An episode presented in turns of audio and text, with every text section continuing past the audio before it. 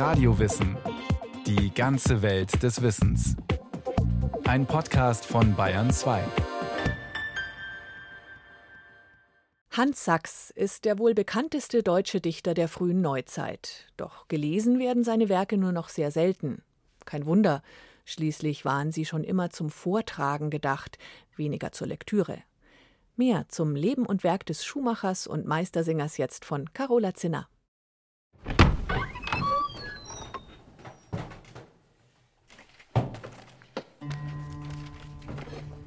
Am 20. Januar des Jahres 1576 betrat der Weber Veit Fesselmann das Wohnhaus des Nürnberger Schuhmachermeisters Hans Sachs, der am Tag zuvor im Alter von 81 Jahren verstorben war. Fesselmann kam im Auftrag des Rates, um den Nachlass seines Meistersingerkollegen zu sichten und, wie es heißt, etlicher Gedicht zu beschlagnahmen, deren Inhalt der protestantischen Stadt womöglich Ärger bereiten konnte. Keine einfache Aufgabe für den Webermeister, hatte Sachs doch im Laufe seines langen Lebens mehr als 6000 Werke verfasst und auch sorgfältig aufbewahrt. Dazu die Literaturwissenschaftlerin Professor Andrea Sieber. Sie forscht und lehrt an der Universität Passau. Er hat irgendwann angefangen, sein Werk in Büchern zu ordnen, und zwar ganz strikt nach zwei Bereichen. Einmal die 4300 Meisterlieder und der Rest sind sogenannte Spruchgedichte, was so ziemlich alles umfasst, was in Reimpaarversen geschrieben werden konnte. Kampfgespräche, Tragödien, Komödien und so weiter. Also alles, was nicht Meisterlied ist, ist da reingewandert. Jeden Text, der in Druck gegangen war, hatte Sachs zuvor der Zensur vorlegen müssen. So brauchte sich Fesselmann bei der Durchsuchung nur mehr die unveröffentlichten Manuskripte vornehmen. Die Bände, in denen Hans Sachs sein Werk ordnete, sind bis heute erhalten. Sie zeigen deutliche Spuren eines nachträglichen Eingriffs. Irgendjemand, vermutlich Fesselmann, hat mehrere Seiten herausgeschnitten. Sie enthielten wahrscheinlich unter anderem das Gespräch von der Himmelfahrt Markgraf Albrechts. Dieser hatte einst Nürnberg überfallen, ausplündern und viele Bewohner grausam ermorden lassen. Als er 1557 starb, verfasste Sachs die Satire, in der Albrecht auf dem Weg ins Jenseits auf seine einstigen Opfer trifft, die am Ufer des Totenflusses auf ihn warten, in unzähliger Zahl zerhackt, verwundet, noch also blutig, tödlich, bleich, traurig und unmutig, wie gehängte Köpf war ihr Anblick. Manche hätten noch am Hals ein Strick. Die Beschlagnahmung des Manuskripts allerdings hätten sich die Nürnberger Stadtväter sparen können. Der Text war schon längst von Sachs Freunden und Schülern kopiert und unter der Hand weitergegeben worden. Die Welt hört dieser Zeit nicht gern die Wahrheit, wann sie scheuet das Licht, weil ihr Werk sind entwicht. Derhalb erlangst du mehr Feindschaft, denn Ruhm und Ehr. Ich fasste Hans Sachs als die letzte Erscheinung des künstlerischen, produktiven Volksgeistes auf und stellte ihn mit dieser Geltung der meistersingerlichen Spießbürgergesellschaft entgegen. So schrieb Richard Wagner im Jahr 1851. Schon damals plante der Komponist eine Oper rund um Hans Sachs zu schreiben – 1868 wurden die Meistersinger von Nürnberg uraufgeführt, jenes Werk, das den Namen des Nürnberger Schuhmachers und Poeten bis heute lebendig hält und auch die Praxis des städtischen Meistersangs, der seine Ursprünge im späten Mittelalter hat. Dazu Andrea Sieber. In bestimmten Handwerkergruppen haben sich Laien zusammengefunden und sogenannte Hauptsingen veranstaltet. Das sind Sängerwettstreite nach äh, festen Kunstregeln, die in sogenannten Tabulaturen festgehalten wurden. Es gab eine Kontrollinstanz, die sogenannten Merker, die diese Gesänge äh, kontrolliert haben und dann am Ende den Sieger gekürt haben. Was gehörte zu diesen Regeln? Da gehörte dazu, dass nur religiöse Themen bearbeitet werden durften. Die Lieder mussten in bestimmten Tönen verfasst werden. Das heißt, man hat eine Melodie, die man erfunden hat und dann konnte man verschiedene Themen immer wieder neu mit dieser Melodie bringen. Und weshalb auch Hans Sachs Werk nicht ediert ist in dem Bereich überwiegend, die durften nicht gedruckt sein, diese Lieder. Die mussten extra für diese Singschulen verfasst werden. Und im Kern war dieses Hauptsingen dieser Wettbewerb, der auch in der Öffentlichkeit stattfindet, oft in kirchlichen Gebäuden. Davor gab es ein sogenanntes Freisingen, wo man dann auch weltliche Themen bearbeiten durfte. Und dann nach dem Hauptsingen zog man sich in die Wurzhäuser zurück und hat dann noch beim Zechsingen weitergemacht, wo es dann auch so ein bisschen lockerer werden durfte, was die Themen anbelangt.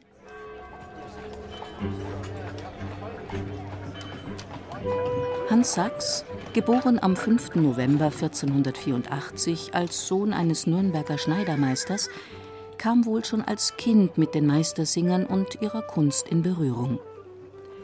Nach dem Besuch der Lateinschule erhielt er neben seiner Ausbildung zum Schuhmacher dann auch selbst erste Unterweisungen im Meistersang.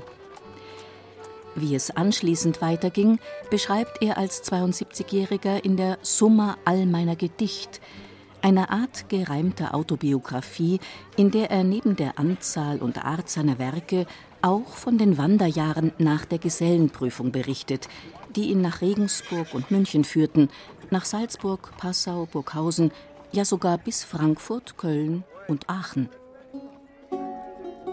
Fünf ganze Jahre ich wandern tät, in diese und viel andere Städte. Spiel, Trunkenheit und Bullerei und andere Kurzweil, mancherlei, ich mich in meiner Wanderschaft entschlug und war allein behaft mit herzenlicher Lieb und Gunst zum Meistergesang der löblichen Kunst. Parallel dazu, dass er Deutschland kennengelernt hat, sein Handwerk praktiziert hat, hat er eben auch Meistersang praktiziert. Und das Interessante ist, als er dann nach Nürnberg zurückkommt, trifft er eigentlich auf eine zerrüttete Meistersingergesellschaft, die sich ihm gegenüber auch relativ arrogant verhält, weil sie ihn für blutjung und unerfahren halten. Also sie haben seine Meisterlieder zerpflückt, während andere sich einige Regelbrüche zum Beispiel erlauben durften. Und das beklagt er dann tatsächlich auch in einzelnen Werken, was da mit ihm gemacht wurde. Das Tier, das diese Schul verwüsten tät, das ist der Neid der in der Schule erwachte. Daraus folgt Zwietracht und Partei. Es ist aber so, dass er relativ schnell sich dort einen festen Ruhm erworben hat und quasi die Führung der Nürnberger Meistersingergesellschaft ab 1524 ungefähr für mindestens 50 Jahre übernommen hat. Ab nun war Hans Sachs eine feste Größe in Nürnberg, der goldenen Metropole jener Zeit. Die Stadt gehörte mit ihren an die 50.000 Einwohnern zu den größten in Deutschland und konnte zudem eine außergewöhnlich gute Infrastruktur vorweisen. Sachs schwärmt in seinem Lobspruch der Stadt Nürnberg nicht nur von schön verzierten Häusern, sonnendurchfluteten Gärten und idyllischen Plätzen, sondern auch von Feuerschutzmauern und sauber gekehrten Gassen. Gepflastert durchaus wohlbesonnen, mit 116 Schöpfbrunnen, wellig stehen auf der Gemein, und dazu zwölf Röhrbrunnen sein, vier Schlagglocken und drei Kleinuhr, zwei Türlein und sechs große Tor hat die Stadt, und elf Steinenbrücken, gehauen von großen Werkstücken. Auch Kirchen etwan auf acht Ort, darin man predigt Gottes Wort. Nürnberg ist so eine Art Hotspot. Es gibt diese blühende Handwerkskultur, zu der er selbst auch gehört. Man muss sich das auch klar machen, dass zu der Zeit einige Geistesgrößen und berühmte Künstler in Nürnberg waren. Albrecht Dürer, Veit Stoß, Willibald Pürkheimer. Und es gibt auch ganz interessant technische Innovationen, die in Nürnberg zu dieser Zeit prominent waren. Zum Beispiel wurde die erste Taschenuhr erfunden oder Beheim hat seinen Globus erfunden. Also das heißt, es ist ein wirklich interessantes Umfeld, in dem Hans Sachs sich bewegt. Und auch wenn er keinen direkten Kontakt zu den einzelnen Persönlichkeiten hatte, ist er doch maßgeblich von dem, was dort alltäglich passiert, stark beeinflusst. Und er hat es aufgenommen und sofort weiterverarbeitet. Auch was Nachrichten von außerhalb angeht, ist man in der Stadt des Buchdrucks und Buchhandels stets auf dem neuesten Stand. Sachs, ein Vielleser, gibt prompt alles an das einfache Volk weiter, was er für wichtig hält. Schon bald erzählen seine Verse auch von den spektakulären Ereignissen rund um den Augustinermönch aus Wittenberg und dem durch ihn ausgelösten Umbruch in Glaubensdingen. 1517 hatte Martin Luther mit seinen Thesen die katholische Kirche in ihrer bisherigen Form in Frage gestellt.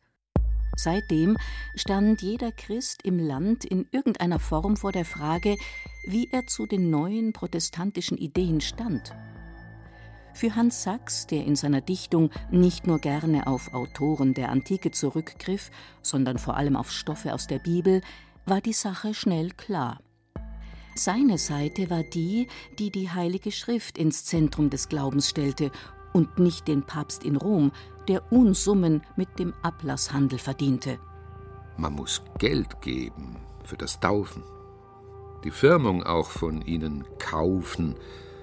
Zum Beichten muss man geben Geld, die Mess man auch um Geld bestellt. Stirbt eins, um Geld sie es besingen.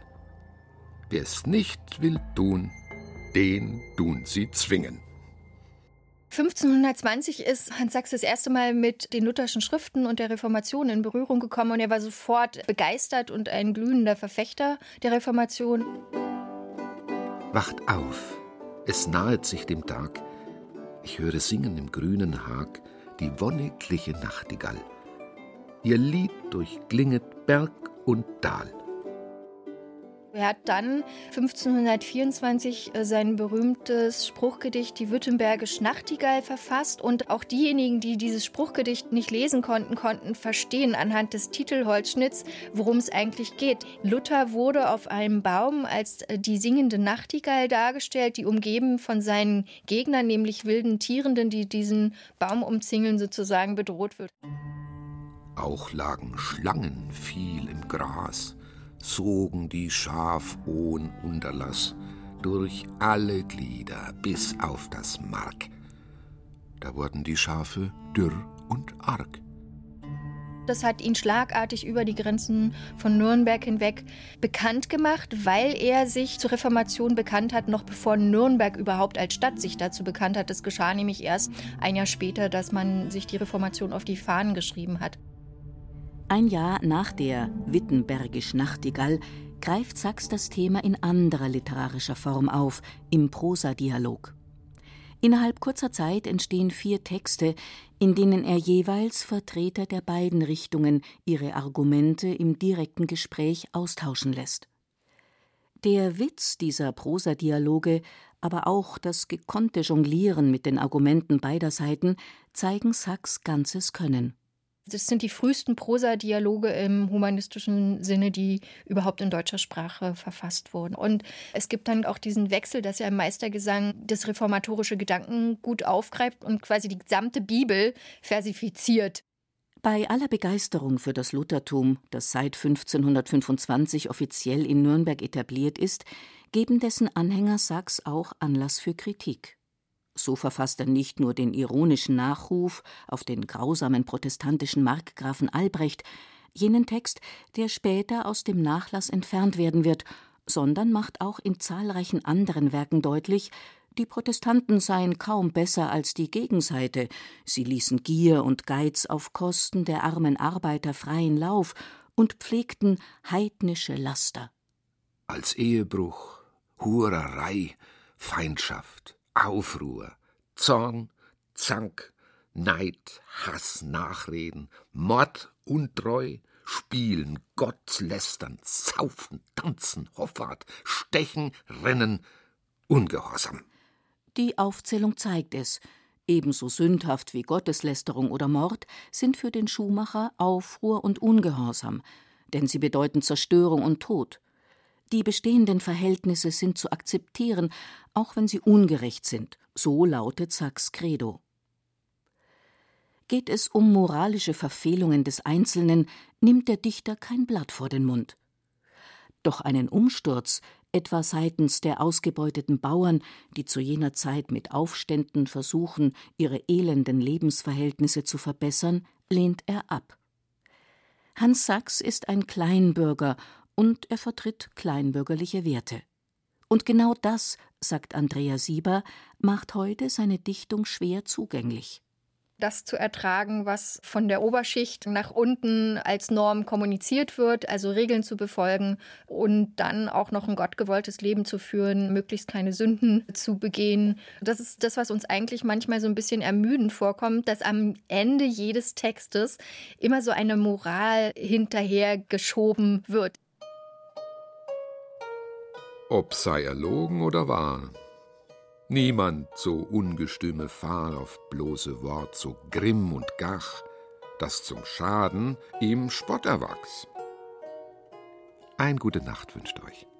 Hans Sachs. Also das sage ich euch, Hans Sachs. Und es zeugt von einem unglaublichen Selbstbewusstsein des Autors, weil er jedem Werk seinen Stempel aufdrückt und eben die Funktion, die Literatur für ihn hat, auch jedes Mal umsetzt, nämlich Wissensvermittlung dann moraldidaktische Unterweisung und drittens nachgeordnet etwas Unterhaltung. Und genau diese Funktionen erfüllt er eigentlich in jedem seiner Werke. Hör, Mensch, wenn du zu Tisch wilt gahn, dein Händ sollt du gewaschen han. Lang Nägel ziemen gar nicht wohl, die man heimlich abschneiden soll. Am Tisch setz dich nit oben an, der Hausherr wöll's dann selber han. Hans Sachs, der wirklich meisterliche Dichter, lag uns am nächsten. Ein wahres Talent. Freilich nicht wie jene Ritter und Hofmänner, sondern ein schlichter Bürger, wie wir uns auch zu sein rühmten. Ende des 18. Jahrhunderts kommt es zur Wiederentdeckung des bürgerlichen Nürnberger Poeten, nachdem er zuvor rund 200 Jahre lang fast vergessen war. Es ist so, dass Hans Sachs als Autor nicht nur in einer politischen oder religiösen Umbruchszeit steht, sondern auch in einer literaturgeschichtlichen Umbruchszeit zwischen dem Spätmittelalter und der humanistischen Renaissance-Dichtung. Und er ist eigentlich derjenige, der durch den Meistergesang und die Fastnachtspieltradition eher rückwärts gewandt wirkt. Und da grenzt man sich natürlich gern von Hans Sachs ab. Man ist eigentlich der universitätsgelehrte Dichter, der sehr viel Wissen hat und sich mit der Antike beschäftigt. Und Hans Sachs ist eben der Laien-Handwerkspoet und das hat so ein Geschmäckle einfach. Doch als die deutsche Sprache salonfähig wird, wird es auch das Werk von Hans Sachs, der nun von Wieland und Novalis gepriesen wird, von Herder Lessing und an erster Stelle von Johann Wolfgang von Goethe, der das wahre Talent des schlichten Bürgers rühmt und sich und ihn auf eine Stufe stellt. Ein didaktischer Realismus sagte uns zu, und wir benutzten den leichten Rhythmus, den sich bequem anbietenden Reim bei mancher Gelegenheit. Goethe ist wirklich ein Fan von Hans Sachs gewesen. Das berühmteste ist natürlich, dass er seine Knittelverse in seinem Faust-Eingangsmonolog benutzt hat. Ich habe nun ach und so weiter. Das sind Hans Sachsche Knittelverse, die Goethe verwendet. Und er lobt ihn immer wieder hinsichtlich seiner moraldidaktischen Stringenz und auch seiner Handwerkskunst. Und diese positive Linie der Hans Sachs-Rezeption zieht sich dann hoch bis zu Wagner. Zwischenstufen sind zum Beispiel Dramen, die über Hans Sachs verfasst wurden, oder auch eine Oper von Lorzing zu Hans Sachs. Also er wird dann zu einer literarischen Figur. Der Sachs, der Sachs, der Sachs.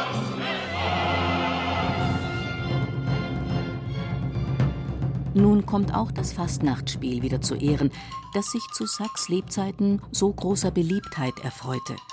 Fastnachtsspiele gehörten seit Mitte des 15. Jahrhunderts, wie der Meister sang, zur Tradition des städtischen Handwerks, deren Vertreter die kurzen Stücke selbst entwickelten und dann in der Fastnacht, der Zeit der verkehrten Welt, auf einfachsten Bühnen in Wirtshäusern aufführten oder gleich mitten auf der Straße. Dabei war allerhand zu sehen und zu hören, was den Rest des Jahres über streng tabu war. Es ging um Sexualität und um Fäkalien, um Geizhälse, böse Ehefrauen und lüsterne Greise. Dabei gelang es Sachs wie keinem anderen in jener Zeit, individuelle Typen zu zeichnen und bei aller Schärfe des Witzes gleichzeitig den Anstand zu wahren. Man kann es an einem Fastnachtsspiel, das sehr berühmt ist, vielleicht kurz beschreiben, das sogenannte Narrenschneiden. Ein dicker Mann kommt zu einem Arzt, ganz dicken Bauch, und der Arzt sagt, der Bauch ist nicht in Ordnung, du hast da Narren drin, die müssen wir rausoperieren. Und der operiert diese sieben kleinen Narren raus, die für das Publikum natürlich auch als die sieben Todsünden erkennbar sind, als das, was überwunden werden soll. Zu Pfand setz ich ihm treu und ehr, dass als denn bei ihm nimmermehr gemelder Narren keiner wachs. Wünscht euch mit guter Nacht Hans Sachs. Ein Bild von Hans Sachs entstanden im Jahr seines Todes. Der Meister sitzt, die Feder in der Hand, an seinem Schreibtisch und schaut, den breiten Kopf nach rechts gedreht, den Betrachter direkt an. Zurückgekämmtes weißes Haar, sauber gestutzter Bart, weit auseinanderstehende Augen. Auf der Bank neben Sachs schläft ein Hündchen, oben auf dem Tisch spaziert eine Katze mit hoch erhobenem Schwanz über das Lesepult. Hinten im Raum ist ein prächtiger Kachelofen zu erkennen. Keine Frage, der alte Herr lebt in behaglichen Umständen. Sachs, der neben seiner Dichtkunst stets auch als Schuhmacher tätig war, brachte es im Laufe seines Lebens zu einigem Wohlstand. Was vermutlich auch der Tüchtigkeit seiner ersten Frau Kunigunde zu verdanken war, mit der er insgesamt sieben Kinder hatte. Kunigundes Tod nach 40 Jahren Ehe stürzte Sachs, wie einige anrührende Gedichte verraten, in tiefste Trauer. Als 60-Jähriger dann heiratete er erneut und fand mit der 27-jährigen Barbara einer Witwe mit sechs Kindern, noch einmal das ganz große Glück. Dazu hat auch die Wohlgeboren ein Hälslein und ein Kehlenweiß, darunter zwei Brüstlein ich preis, mit blauen Äderlein gezieret, hin und wieder gedividiert, das Interessante ist aber, dass er Liebeslyrik verfasst, die man vorher in seinem Werk überhaupt nicht finden konnte, wo sogar erotische Details preisgegeben werden die ihm dann fast auch selbst ein bisschen suspekt sind, weil immer, wenn er das dann beschreibt, wie ihre Brüste sind und wie toll ihr Körper aussieht, dann legt er auch wieder so eine moralische Ebene nach, dass sie aber gleichwohl sehr tugendsam ist und alles sozusagen, was sie im ehelichen Leben zu erfüllen hat, tatsächlich erfüllt. Wie könnte es auch anders sein bei diesem Dichter, der sich bei aller Kreativität stets auch um Gleichmaß bemühte und um Vernunft. Und der bis ans Ende seines Lebens dankbar war für das, was es ihm an Wohltaten gebracht hatte, und stolz auf das aus eigener Kraft erreichte. Als einem ungelehrten Mann, der weder Latein noch Griechisch kann, dass mein Gedicht grün, blüh und wachs und viel Frücht bringt. Das wünscht Hans Sachs. Das war Radio Wissen, ein Podcast von Bayern 2. Hans Sachs, Schuhmacher und Meistersinger. Autorin war Carola Zinner. Regie führte Eva Demmelhuber. Es sprachen Ruth Geiersberger, Heinz Peter und Frank Mannhold. Technik Susanne Harasim. Redaktion Nicole Ruchlack. Wenn Sie keine Folge mehr verpassen wollen, abonnieren Sie Radio Wissen unter bayern2.de slash podcast.